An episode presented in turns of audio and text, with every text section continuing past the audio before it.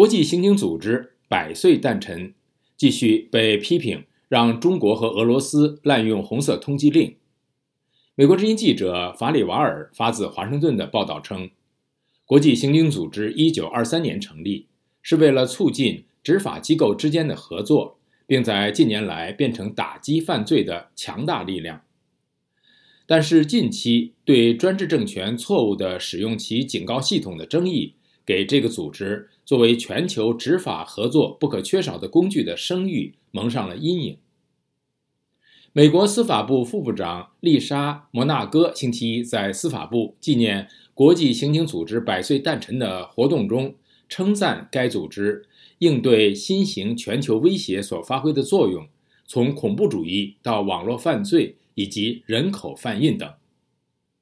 国际刑警组织发布红色通缉令，要求各国警察机构缉拿等待引渡的嫌疑犯。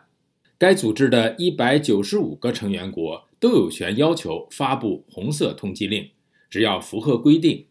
尽管国际刑警组织确保合乎规定，但俄罗斯和中国等国近年来被控。为了政治目的而错误地使用国际刑警组织的警报系统。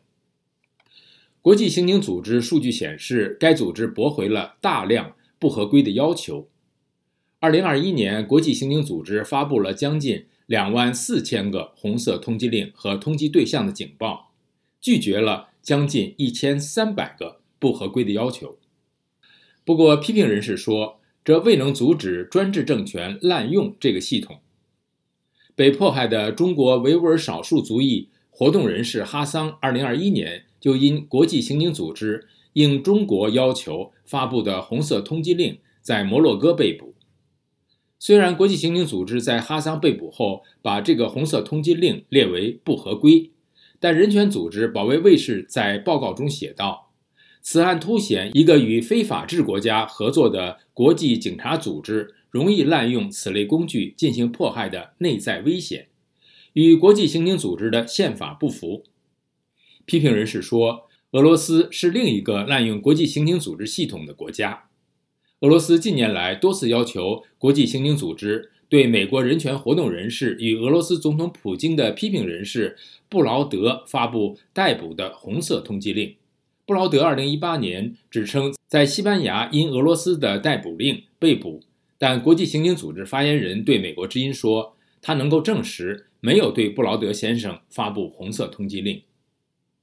传统基金会高级研究员布罗蒙德说，国际刑警组织的行动假设成员国都诚信行事。